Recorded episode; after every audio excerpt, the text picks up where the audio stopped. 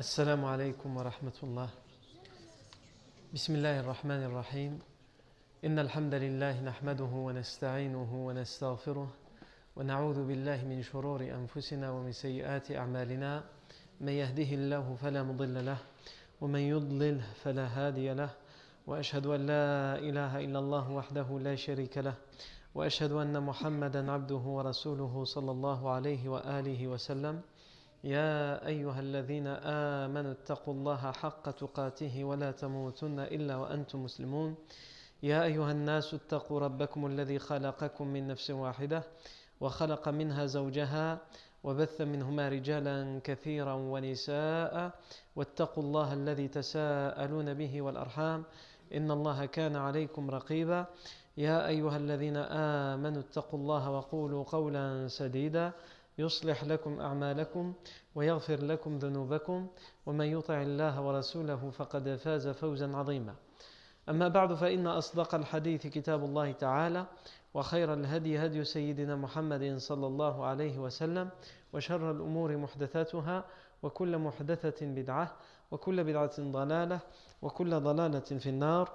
ثم أما بعد. La semaine dernière, euh, on a conclu sur euh, un grand événement de la vie du prophète Mohammed le Bay'atul Aqabati al-Thaniya, le deuxième, le second serment de Al-Aqaba. Et on a expliqué, euh, entre autres, les enseignements, les leçons à tirer du deuxième serment d'Al-Aqaba. Et on a aussi vu que à travers tout cet événement, le récit du deuxième serment d'Al-Aqaba, on a vu comment le prophète a, été, a agi avec stratégie. Entre autres, dans le fait qu'il a tout fait et tout organisé pour garder secret la rencontre à l'Aqaba entre lui et euh, les 72, voire 73 euh, musulmans convertis de Yathrib. On a vu aussi que dans le choix qu'il a fait des douze doyens, des douze, représentants, il y a aussi en cela euh, une stratégie du professeur dans plusieurs points, et on l'a vu la semaine dernière, on ne va pas revenir dessus. Le grand événement après le deuxième serment de Al-Aqaba, le grand événement après, l'événement le, plus important, c'est euh, Al-Hijra, l'émigration du prophète Mohammed pour Yathrib, qui va s'appeler Taïba ou Al-Madina al-Munawwara. Mais avant ça, il y a certains événements qui ont eu lieu dans la période mécoise, soit avant le second serment de l'Aqaba, on n'en a pas parlé, pourtant ils ont eu lieu avant, mais parce que c'est des, événements qui sont euh, euh, pas clairement datés, soit qui ont eu lieu après le serment de l'Aqaba, mais avant l'immigration. Et comme on, essaye de s'attacher à voir en détail la vie du prophète Mohammed pour essayer d'en tirer toutes les leçons qu'on puisse en tirer pour notre vie, on va s'arrêter à partir d'aujourd'hui sur ces événements-là qui ont été euh, retranscrits par les historiens de l'islam. Premier événement qu'on va voir aujourd'hui, c'est un événement très important que j'ai décidé, euh, à propos duquel j'ai décidé de, de parler aujourd'hui parce qu'on n'a pas de date précise mais la, chose dont on est sûr, c'est que ce grand événement a eu lieu euh, pendant la période mécoise, c'est-à-dire avant l'émigration du prophète Mohammed. Cet événement, c'est un des grands miracles que le prophète euh, a eu de son vivant. Et pendant la période mécoise. Pendant la période mécoise, le premier grand miracle que le prophète a eu, c'est euh, la révélation. Le fait qu'il ait reçu la révélation. Le deuxième grand miracle dont on a parlé, c'est le voyage et l'ascension nocturne. Alors certains pourraient dire qu'il y a eu d'autres miracles. Il y a eu le fait que sa poitrine a été ouverte alors qu'il était enfant, qu'on lui a sorti son cœur, on a lavé son cœur, etc. alors qu'il était enfant, et tout ça sans que ça ne le tue. Mais comme j'ai dit, je parle des grands miracles. Sinon, si on parle aussi des petits, on pourra en citer beaucoup plus. Donc le premier grand miracle, la révélation du prophète Mohammed Le second grand miracle, c'est le voyage nocturne. Et le troisième grand miracle, c'est celui dont on va parler aujourd'hui. Et c'est ce qu'on appelle en arabe al-qamar, la fente de la lune. Le fait que la lune s'est coupée, elle s'est fissurée, coupée en deux. Tout d'abord, on parle la date. Comme on a dit, on n'a pas de date précise. La seule chose dont on est sûr, et on va expliquer tout à l'heure pourquoi, c'est que cet événement a eu lieu pendant la période mécoise. Mais on, est sûr que ce n'était pas, pas pendant la période médinoise, donc on sait que c'est avant l'émigration. On sait que c'est après la révélation, puisque le professeur sallam avait besoin de ces miracles pour les montrer aux gens à partir de ses 40 ans, à partir de la révélation. Ces miracles n'avaient pas de sens avant. Vous allez me dire, mais pourtant il y a eu un miracle avant, quand il était petit, il n'était pas encore prophète. Ça, c'était un miracle, mais euh, c'est un miracle dans le sens où c'est quelque chose qui était hors du commun, mais ce n'était pas un miracle qui servait à prouver aux gens, à montrer aux gens qu'il était prophète ou à relever un défi qui avait été lancé par les gens. Ici, lorsqu'on parle des miracles après la révélation, les miracles ici, ils sont euh, dans le sens où ils ont comme objectif de mettre en évidence le fait que le prophète Mohammed est bien prophète et messager d'Allah et qu'il a bien reçu la révélation par Allah Azza Donc, la lune s'est fendue en deux. C'était un miracle qui a été donné au prophète Mohammed pendant une nuit. La lune s'est fendue en deux. Les gens l'ont vu. Les quoi? L'ont vu. Ils ont vu la, lune en deux parties. Et on va, on va revenir en détail euh, sur la façon dont ils l'ont vu. Ici, quand on parle de miracle, quand on parle de miracle, il y a une différence entre les, grands miracles. La révélation du prophète Mohammed, c'est un miracle personnel. Dans le sens où c'est un miracle que le prophète vit. C'est sans aucun doute un miracle. Mais il le vit lui. Il n'y a pas quelqu'un d'autre qui le vit avec lui, la révélation. Il y a des compagnons qui l'ont vu s'évanouir pendant les moments où il reçoit la révélation, trembler pendant les moments où il reçoit la révélation, ils savent qu'à ce moment-là, il reçoit la révélation, mais ils ne vivent pas cette révélation personnellement. Le voyage nocturne était aussi un, miracle personnel dans le sens où le professeur Sam l'a vécu tout seul. Il n'a pas pris avec lui une personne pour qu'il témoigne, etc., et qu'il lui montre ce que lui aussi a vu. Même si il a pu le prouver aux gens, évidemment, le lendemain, en expliquant certaines choses, en expliquant, en décrivant la ville de Jérusalem, alors qu'il n'a jamais été à la ville de Jérusalem, et en leur donnant aussi des détails sur une caravane qui, allait bientôt arriver à la Mecque et qu'il a vue sur la route du retour de son voyage nocturne. Mais malgré tout, c'est un, un miracle qu'il a vécu de manière personnelle. Ici, la différence, c'est que Inshiqaq al-Qamar, la fente de la lune, la fissure de la lune en deux, la séparation de la lune en deux, le professeur sallam, euh, il ne l'a pas vu, vécu de manière personnelle puisque tout le monde l'a vécu. En tout cas, ceux qui étaient autour de lui l'ont vu. Même les polythéistes l'ont vu. Non. Quelles sont les sources pour parler de la fissure de la lune? Est-ce que vraiment ce sont des sources authentiques? Il y a tout d'abord Al-Qur'an. Parce que le Coran, il y a même une, une sourate qui a été euh, intitulée au nom de ce miracle, la lune, surat al-Qamar. La sourate, la lune. les premiers versets parlent de, ce miracle dans lequel Allah dit بعد أعوذ بالله من الشيطان الرجيم بسم الله الرحمن الرحيم اقتربت الساعة وانشق القمر وإن يروا آية يعرضوا ويقولوا سحر مستمر L'heure se rapproche, c'est-à-dire l'heure de la fin du monde se rapproche. L'heure de la fin du monde est proche, elle se rapproche. Et la lune s'est fendue en deux. Elle s'est fissurée en deux. Et s'il voit, en parlant des polythéistes, et quand il voit un signe, un miracle, ils s'en détournent. Et qu'est-ce qu'ils disent? Ils disent ce n'est que euh, sorcellerie. Ce n'est que la continuité de sa sorcellerie. Il continue dans la sorcellerie. Il demande des miracles et quand ils les ont, il euh, traite ces miracles de sorcellerie, de tours de magie. Non. Donc ici, on pourrait dire il n'y a pas de doute sur ce miracle. Hein? Puisque c'est dans le Coran. Pourtant, il y a quand même des savants qui considèrent que la lune ne s'est pas fendue en deux. Et ça, on va y revenir, Inch'Allah. Ici, Allah Azzawajal, lorsqu'il nous cite Inshiqaq al-Qamar, la fente de la lune, il nous cite aussi Iqtirab al Il parle d'abord du fait que l'heure de la fin du monde se rapproche. L'heure de la fin du monde s'est rapprochée et la lune s'est fendue en deux. Donc il y a un lien entre les deux.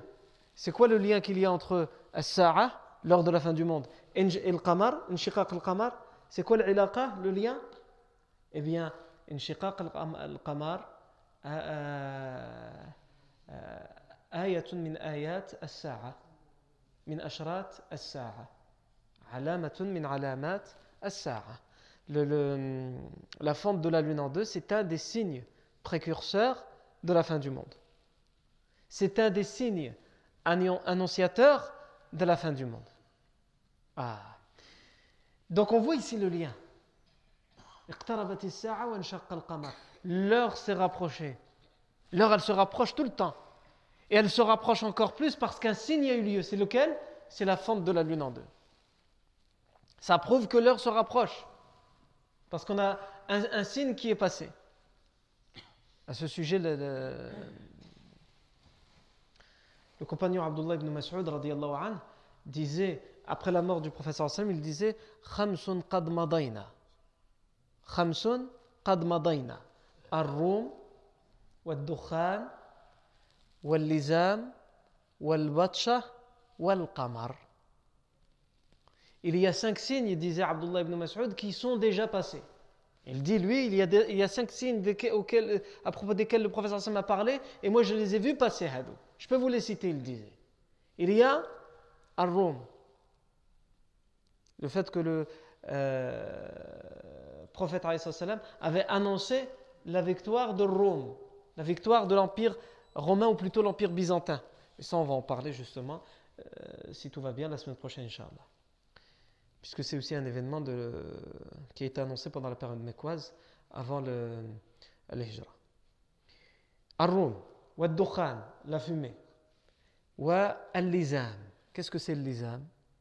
L'izam, les savants, ils ont euh, divergé, même les compagnons ont divergé sur qu'est-ce qu'on entend par lizam.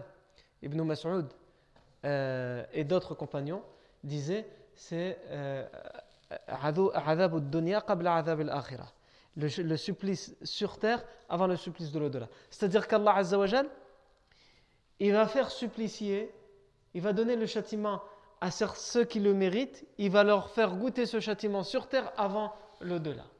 Ibn Mas'ud dit ça, on l'a vu. Ils ont vu les polythéistes alors qu'ils qu'ils étaient victorieux, triomphants, etc. Ils les ont vus dans l'adab, sur terre, avant leur mort. Ensuite, après l'islam, il y a Al-Batcha. Ah, Al-Batcha, si on veut le traduire ici, c'est la force. Ah, la, force, la puissance. Aïwa. Ibn Mas'ud lui-même explique Al-Batcha en disant c'est Badr. Ma'rakatu Badr. La victoire de Badr, c'est là qu'a été mis en évidence la, la puissance de l'islam. On était 300 et quelques, ils étaient 1000 et on a eu le dessus. Ils étaient euh, armés jusqu'aux dents, nous avions à peine quelques épées, deux cavaliers, alors qu'ils en avaient plusieurs centaines des cavaliers ou plusieurs dizaines, et nous avons eu le dessus sur eux. Mais en vérité, qui est-ce qui a eu le dessus? C'est l'islam. Donc le Batchan l'a vu. Il est passé ce signe. Et il cite comme cinquième signe Wal Qamar. Il fait référence à quoi lorsqu'il parle de Qamar Inshiqaq al Qamar. Aïwa. Inshiqaq al Qamar. Ibn Kathir, rahimahullah, lorsqu'il fait le tafsir de ce, premier verset, il nous dit c'est un signe de la fin du monde. Et il rajoute et il y a unanimité entre les savants pour dire que euh, la lune s'est fendue en deux pendant l'époque du prophète Mohammed. Ibn Kathir dit il y a unanimité entre les savants pour dire que la lune s'est fendue en deux pendant le, temps du prophète. Et nous, Le Coran le dit. On y croit. Mais quand, Ibn Kathir rahimahullah, dit qu'il y a ijma' sur le fait qu'elle s'est fendue en deux, sur ça, on peut mettre un bémol. Puisqu'on sait qu'il y a des savants, même s'ils sont marginaux dans cette opinion, et même s'ils sont très minoritaires, il y a tout de même des savants qui considèrent que la fente de la lune n'a pas encore eu lieu. Disent que c'est un des signes qui aura lieu plus tard. Mais au temps du professeur Sam, il n'a pas encore eu lieu. Et cet, avis est cité, je ne dis pas que c'est le sien, mais en tout cas il est cité par l'imam al-Qurtubi dans son, euh, dans son tafsir. L'imam al-Qurtubi dit, euh, il cite des savants. C'est pas lui forcément son avis, mais il cite des savants. Il dit, c'était l'avis de al-Qushayri. Al-Qushayri disait que la fente de la lune n'a pas encore eu lieu. Donc à partir du moment où c'est qu'un savant comme al-Qushayri a dit la fente de la lune n'a pas eu lieu, on ne peut pas parler d'ijma' consensus. Le consensus, ça veut dire tous les savants sans exception. Il cite aussi le Mawardi. Il va même plus loin, le Mawardi. Qu'est-ce qu'il disait, le Mawardi Le Mawardi, il disait, c'est l'opinion de la majorité, de dire que la fente de la lune n'a pas encore eu lieu. Et ici aussi, comme on a dit qu'on n'est pas d'accord avec Ibn Kathir, pour dire que c'est l'ijma', que c'est le consensus, on va dire à Mawardi, on n'est pas d'accord avec toi pour dire que c'est l'avis de la majorité. La majorité dit qu'il a eu lieu. Mais ce qu'il a voulu dire par là, c'est que lui, il en connaissait beaucoup connaissait beaucoup de savants qui étaient de son avis et qui disaient que la fente de la lune n'a pas encore eu lieu. Elle n'a pas eu lieu au temps du prophète Ce n'est pas un miracle avéré du temps du prophète Le Qurtubi, c'est même un autre avis. Il dit même, certains savants ont même dit que ce verset ne veut pas du tout dire que la lune s'est coupée en deux ou elle va se couper en deux. Il dit ce verset ne veut pas dire ça. Pourtant, nous, quand on l'entend, pour ceux qui connaissent un petit peu l'arabe, la lune s'est fissurée, elle s'est fendue. Il dit non parce qu'en arabe, ils disent en arabe, ça peut vouloir dire, quand on parle de la lune comme ça, c'est pour dire que la chose est claire. Bima'na,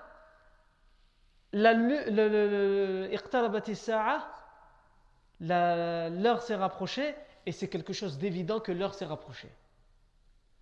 Parce que les expressions en arabe où on utilise, la lune, c'est pour dire que les choses sont claires. Aïwa. Al-Qurtubi il cite dans son tafsir pour le prouver euh, des rimes. Non. Il cite Al-Qurtubi des rimes. Pour prouver que même avant l'islam, les poètes arabes avant l'islam utilisaient des expressions dans lesquelles il y avait la lune pour parler de la clarté, de l'évidence de la chose. Et il cite des rimes qui ont été d'un poème connu du poète Jahili qu'on surnommait Shanfara, même si ce n'était pas son vrai nom. Son vrai nom c'était Thabit ibn Awas al-Azdi. Ce poète surnommé euh, Shanfara qui est euh, mort avant la naissance du prophète selon les historiens, entre 15 et 20 ans avant la naissance du sallam. Donc c'est un, poète qui a vécu avant l'islam, avant même la naissance du sallam, mais qui était proche de l'islam. Proche de, l'islam chronologiquement parlant. Taïb. Ce poète, il dit dans une de ses rimes فقد حمت الحاجات والليل مقمر وشدت لطيات مطايا وأرحل فقد حمت فقد حمت الحاجات والليل مقمر les choses ont été décidées. Les choses ont été décrétées. Là, c'est décidé. Le poète, il nous dit les choses sont décidées. Et la lune est, dans, est, euh, enlunée. Et, la nuit est enlunée. Dans le sens, c'est une nuit de pleine lune. Pour dire quoi? Est-ce qu'il est en train de nous décrire la, nuit? Ici Non, il ne décrit pas la nuit. C'est-à-dire, il nous dit j'ai décidé la chose et c'est sûr, c'est évident, je ne reviendrai pas dessus. Donc le Qurtubi cite cette rime pour nous dire quoi? Pour nous dire que les Arabes, même avant l'islam, utilisaient la lune pour parler de l'évidence, de la clarté. Mais si ça nous, on est curieux, hein? on nous parle d'un poète, on a envie de savoir c'est qui ce poète, pourquoi il a dit ça? Pourquoi il dit que les choses elles, sont décidées? À quelle occasion il a dit ça? C'est ce poète Jahili Shanfara, son vrai nom comme on l'a dit c'est ibn al-Awas al-Azdi. C'est un poète quand il était tout petit, enfant, son père a été tué par une tribu. Ils ont attaqué leur tribu, ils ont tué des gens, et parmi lesquels ils, ont tué son père. Et ils ont pris le fils, donc lui, Shanfara, et ils l'ont adopté. Ils en ont fait leur esclave. Lui, comme il était tout petit, il ne savait pas ce qui se passait, il pensait que c'était ses vrais parents. Quand il, a grandi, il est devenu adolescent, il pensait qu'il vivait parmi ses, vrais parents. Jusqu'à ce qu'un jour, euh, il a dit à sa sœur, ce qu'il considérait comme sa sœur, mais ce n'était pas sa sœur, puisqu'il vivait dans le même foyer, il lui a dit, alors qu'il était adolescent, euh, coiffe-moi les cheveux. Elle lui a mis une gifle. C'était une insulte. On ne dit pas à une étrangère dans le lien de parenté coiffe-moi les, cheveux. Même déjà dans la jahiliya, c'était déplacé. Donc elle lui a mis une gifle. Et quand elle lui a mis une gifle, ça l'a réveillé. C'est pas normal. C'est la goutte d'eau qui a fait déborder le vase. Pourquoi on agit avec moi comme ça? Qui suis-je? Et quand il s'est renseigné, là on lui a dit qui il était vraiment. On lui a dit qu'il n'était pas le fils de cette famille, mais que, en fait, la tribu dans laquelle il vit, ils ont tué son père et qu'ils l'ont fait prisonnier. Et il n'a pas accepté. Il a dit quoi?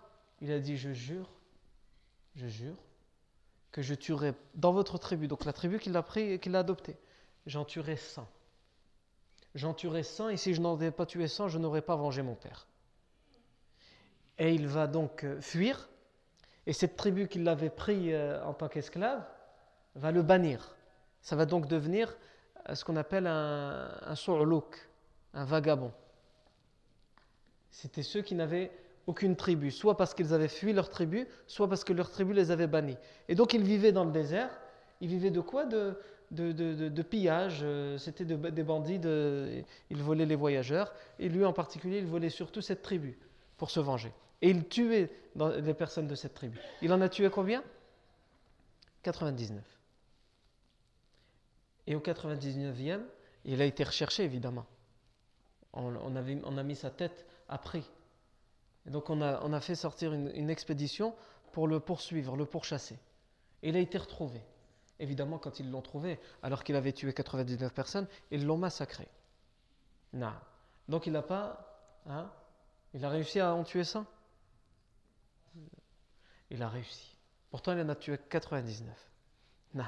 Les historiens disent qu'il a réussi. Pourquoi il a réussi? Et nous, subhanallah, on nous raconte que euh, comme il a été yani, vraiment...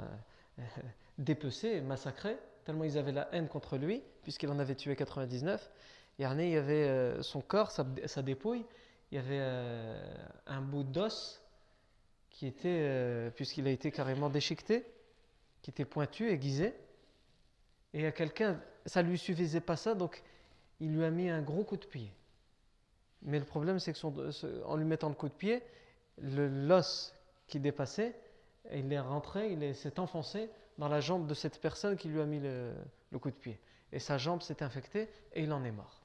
Et ils disent, et ce fut le centième qu'il a tué. Donc il a bien vengé son père comme il l'avait promis. Et c'est à l'occasion, euh, pourquoi je raconte son histoire, c'est parce que c'est à l'occasion de, quand il a décidé de quitter sa tribu et qu'il a été banni de sa tribu, qu'il a fait un grand poème, un poème qui est encore connu aujourd'hui chez les grands littéraires arabes, qu'on appelle l'Amiyatul Arab, le lamiyatul arab, lamiyah, pour dire que les rimes ici se terminent par lam, et l'arabe parce qu'elle parle des arabes. Et en particulier, il parle de, son statut. Son statut, à partir de ce moment-là, c'est quoi? C'est un sourlouk, un vagabond. Et pourtant, il, en a fait tout un poème pour faire l'éloge et les compliments des vagabonds. Et donc, c'est à cette occasion où il, parle euh, de, sa, situation et il dit euh, Aqimu bani ummi mataya sudurikum.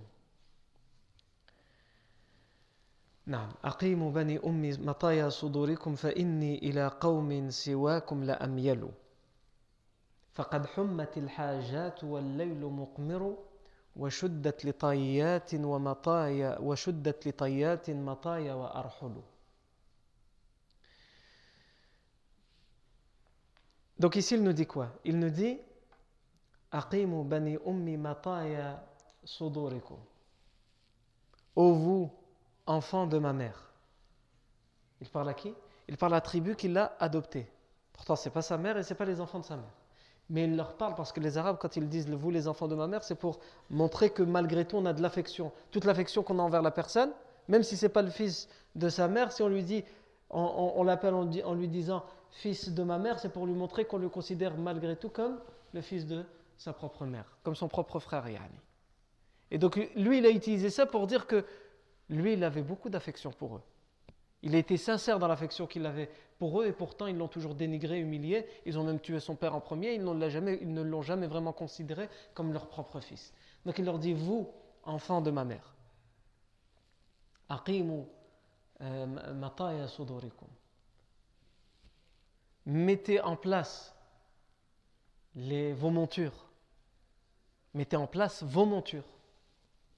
Il décide lui de partir et il leur dit, préparez vos montures. Pourquoi? Parce qu'ici, c'est euh, une figure de style poétique pour dire que même si c'est lui qui part, lui, il ne perd rien. C'est eux qui le perdent. Donc c'est comme si c'était eux qui l'avaient quitté.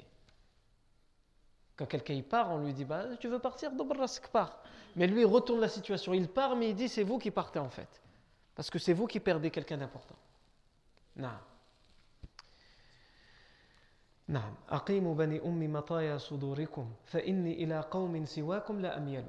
Parce que à partir de maintenant, je suis plus attaché à un autre peuple. Il parle de qui? De sa tribu qu'il ne connaît même pas, de sa vraie tribu, qui a été attaquée par cette tribu qui l'a euh, emprisonné et capturé.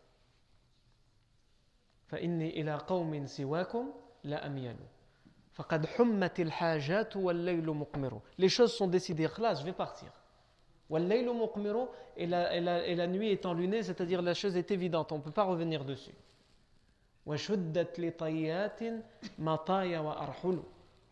Et pour ça,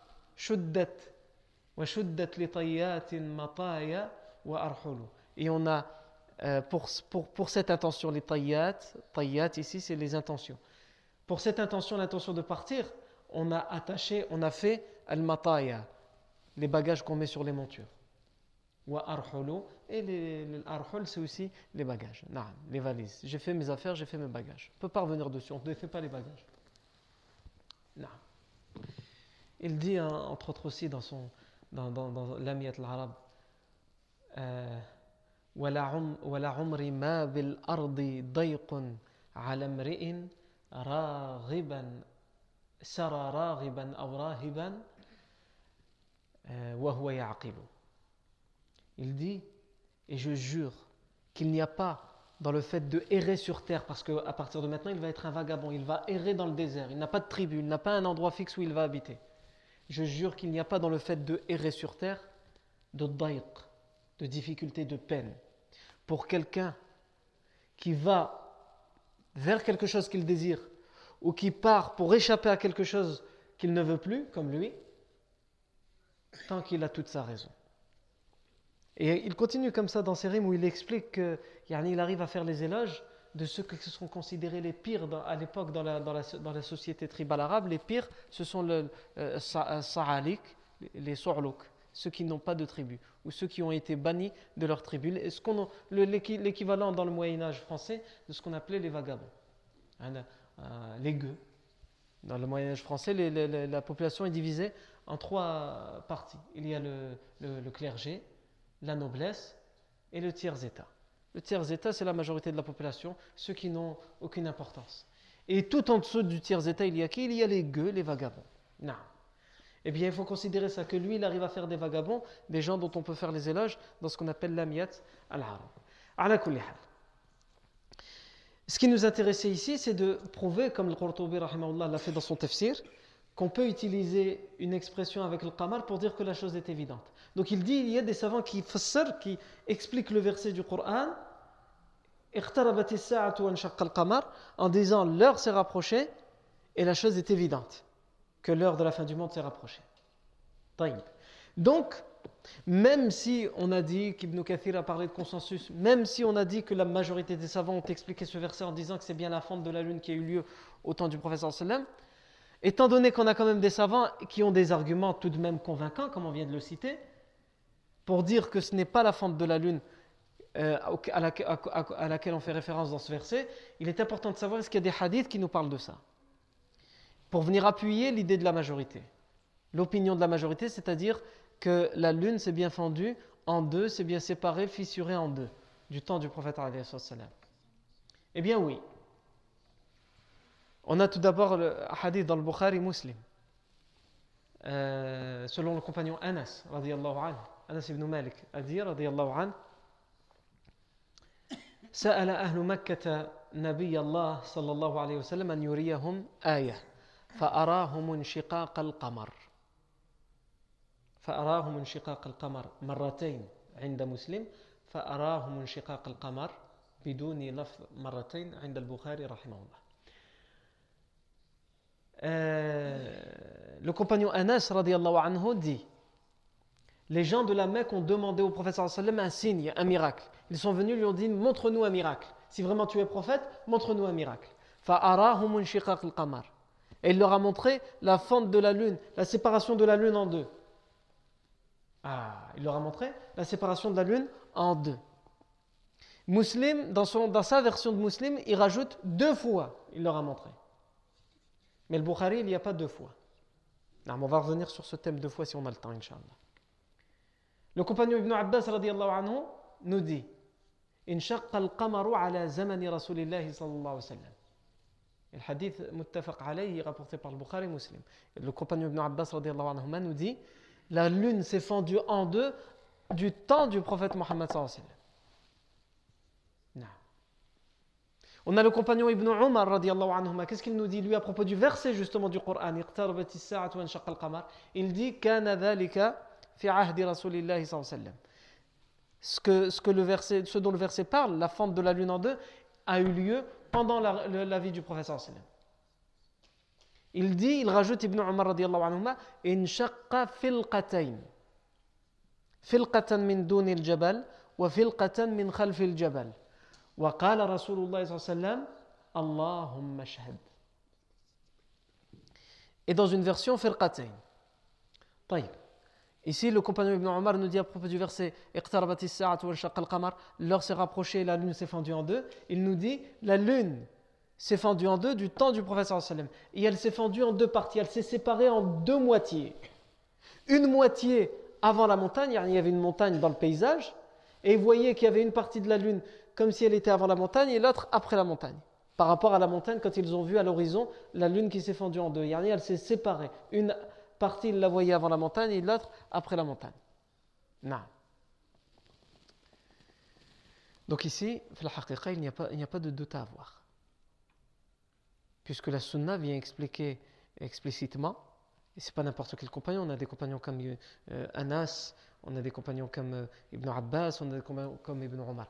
Euh, il y a quand même un argument qu'utilisent ceux qui ne sont pas d'accord pour dire que la lune s'est fendue en deux du, professeur, temps professeur Ils disent Anas, c'est un compagnon de Médine. Et pourtant, on nous dit que la lune s'est fendue en deux avant Médine. Et Anas était un enfant. Un enfant et de Médine. Ibn Abbas était trop jeune à l'époque mécoise, tout comme Ibn Omar. Donc, euh, et selon certaines versions, même pas né. Donc, euh, c'est pas possible.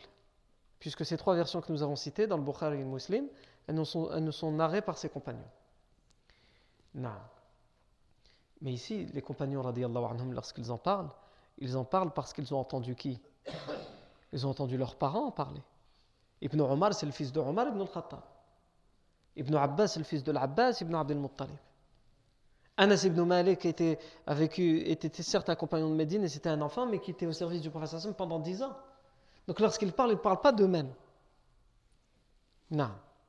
Et il y a une règle dans le al-Hadith qui nous dit que lorsqu'un compagnon nous parle de quelque chose qui fait partie du monde de l'invisible, c'est-à-dire que lui-même ne peut pas savoir comme ça, et pourtant la chaîne de transmission est authentique, c'est que sans aucun doute, il l'a entendu du prophète alayhi salatu wassalam. Ici, il y a une chose qui peut poser problème, c'est le fait que dans le premier hadith qu'on a cité, le hadith de Anas ibn Malik, il dit سأل أهل مكة نبي الله صلى الله عليه وسلم أن يريهم آية فأراهم انشقاق القمر فأراهم انشقاق القمر مرتين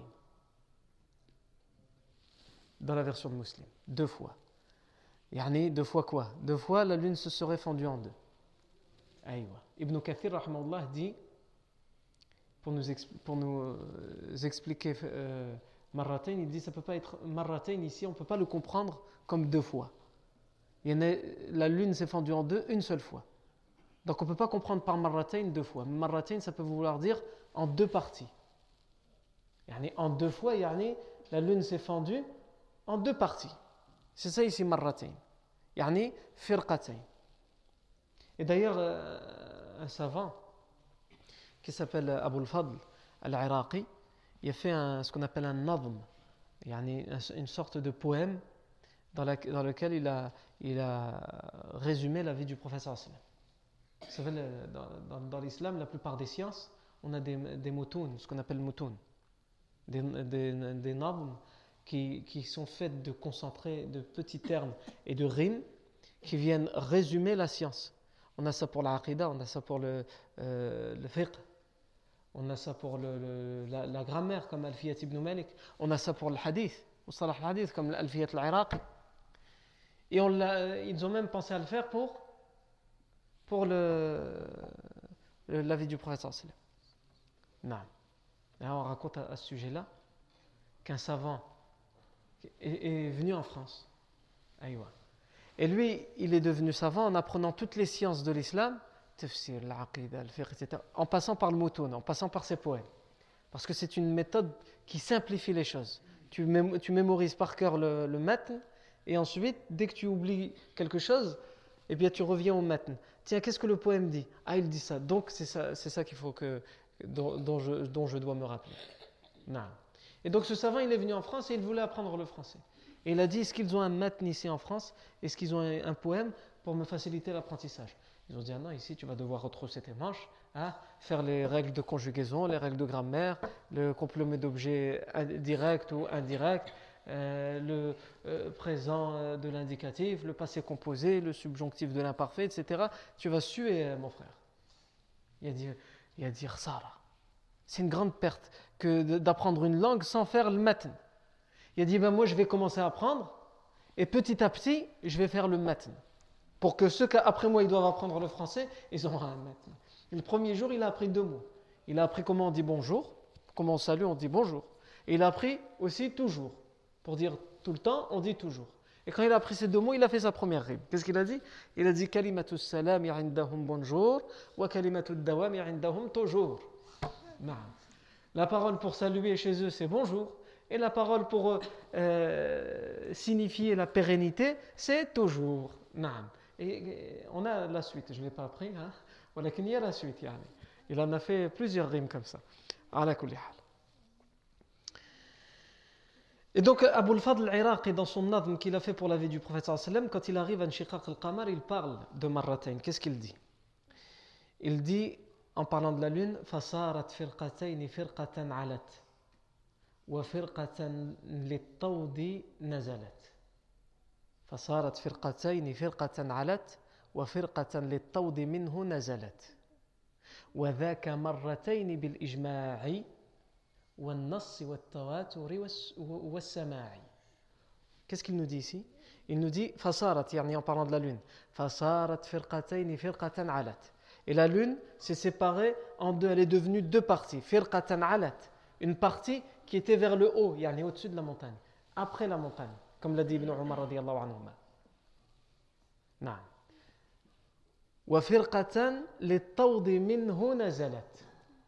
Et une autre partie, par rapport au sommet, elle était vers le bas. Il y en a une partie au-dessus du sommet, une partie en dessous. Il y en a pour dire une partie, il y avait, une partie de la lune était après la montagne et une partie était avant la montagne. Et c'est ça les deux fois. Il explique la version de Muslim. Quand, quand dans la version de Muslim, on a dit que c'est pour dire firqatayn. Il dit c'est ça que la version a voulu dire quand elle dit marratain, en deux fois, c'est-à-dire en deux parties. Pas en deux fois, une fois, et l'année d'après une autre fois. Non. En deux fois, c'est-à-dire en deux parties. Et c'est ça, deux fois, selon le consensus, selon le consensus des savants, et selon le texte et tawatur. Tawatur, c'est le fait que c'est une, euh, information qui nous est ramenée de manière tellement abondante qu'on ne peut plus émettre de doute dessus. et ce qu'on a entendu. Donc les, sources qu'on a citées nous prouvent tous que la fente de la lune est un miracle qui a bien eu lieu au temps du professeur sallam avant l'émigration du professeur sallam vers le Medina. Est-ce qu'il y a d'autres sources? Aujourd'hui, on entend souvent des gens citer d'autres sources. On nous cite la, nous, on a cité le Coran, c'est largement suffisant. On a cité Sunna, c'est largement suffisant. On a cité la parole des compagnons, c'est largement suffisant. Aujourd'hui, on entend des gens qui nous citent quoi? Qui nous citent la NASA. Ah, ils nous disent la NASA, ils ont découvert que la Lune, il y a des traces de, comme si la Lune un jour a été fissurée. On trouve beaucoup ça sur Internet. Euh, est-ce que la NASA a vraiment dit ça? Faire très attention à ce qu'on entend sur Internet. Est-ce que vraiment c'est la NASA qui le dit ou c'est les gens qui répètent ça comme ça? Nous, on a le Coran qui l'a dit, la Sunna. Pourquoi je vais encore m'attacher? Euh, Si vraiment c'est la NASA qui l'a dit, ça vient juste appuyer ce dont on avait déjà la certitude. Il y en a quelquefois, on balance comme ça des informations. La NASA l'a dit, euh, taïb. Vérifie la source. Non, les gens, ils balancent comme ça cette information. Et ça, fait quoi comme. Ça, a comme un effet, dévastateur sur les gens qui veulent mettre en doute l'islam. Regardez. Ils disent que la NASA a dit, la NASA n'a jamais dit ça. Nous, on dit que la lune s'est fendue en deux. Mais pourquoi on le dit? Parce que le Coran l'a dit, la Sunna l'a dit. Si la NASA le dit, tant mieux. Et si elle ne l'a pas dit, ça ne change rien dans notre certitude et notre croyance en ce miracle. Ibn Kathir, et je m'arrête là, Inch'Allah, Ibn Kathir, cite lui, mais encore une fois, ça reste à authentifier. Ibn Kathir cite des récits d'historiens qui disent que ce, témoignage leur, a aussi été rapporté d'Inde. C'est-à-dire que la fente de la lune en deux cette nuit-là a été vue en Inde. Wallahu a'lam. La fois prochaine, on verra un autre événement qui a eu lieu avant la vie du prophète, euh, avant l'émigration du prophète vers euh, Yathrib, vers Médine. C'est ce qu'on verra la fois, la fois prochaine. Bismillah, tabaraka wa ta'ala. Barakallahu fikum pour votre attention. Subhanakallahu wa bihamdik. Ashhadu an la ilaha illa ant, nastaghfiruka wa natubu ilayk.